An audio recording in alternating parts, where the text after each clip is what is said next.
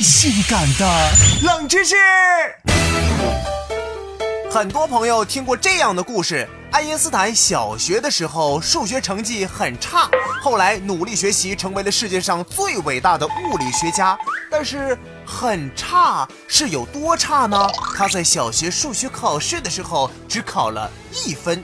可事实情况是这样吗？冷门指数三颗星。其实这是一个超级鸡汤故事，可以让你脑补小爱因斯坦如何发愤图强，最后成功逆袭，获得诺贝尔物理学奖。没错，天才来自于百分之九十九的汗水和百分之一的天分，就是这样。我要努力，我要努力。可实际情况是，德国考试成绩的评分采用的是六分制，六分是最低分，五分是不及格，四分是及格，一分是满分。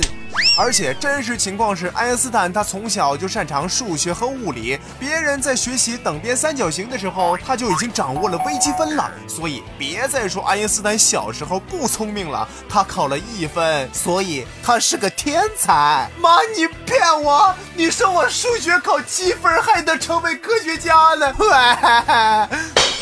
从未听过如此性感的冷知识，这就对了。其实找到自己适合的方向去努力，才不会走错路。而适合我的方向嘛，这这呃啊，就就就有待开发，对吧。